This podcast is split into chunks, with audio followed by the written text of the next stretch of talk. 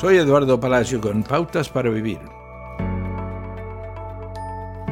A.W. Tozer escribió, Un Dios infinito se da por completo a cada uno de sus hijos. Él no se distribuye para que cada uno tenga una parte, sino que a cada uno se entrega totalmente, tan plenamente como si no hubiera otros. ¿Cree que Dios le ama personalmente? Dios no le ama más cuando es bueno. El amor de Dios nunca cambia. Es tan fuerte en su pecado, más oscuro, como lo es cuando está alabando a Dios. Sabemos esto en parte por el amor que Jesús mostró a las personas que la sociedad evitaba. Jesús dijo que vino específicamente a rescatar a los quebrantados.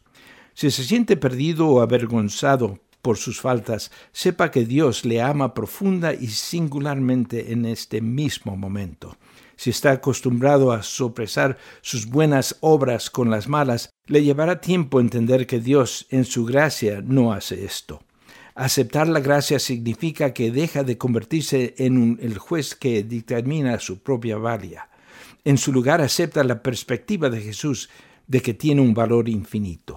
Usted personalmente es tan amado que Jesús resucitó de entre los muertos para liberarlo.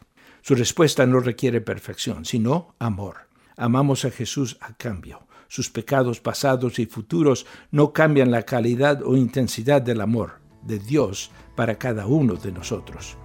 Muestre su amor por Jesús aceptando su amor.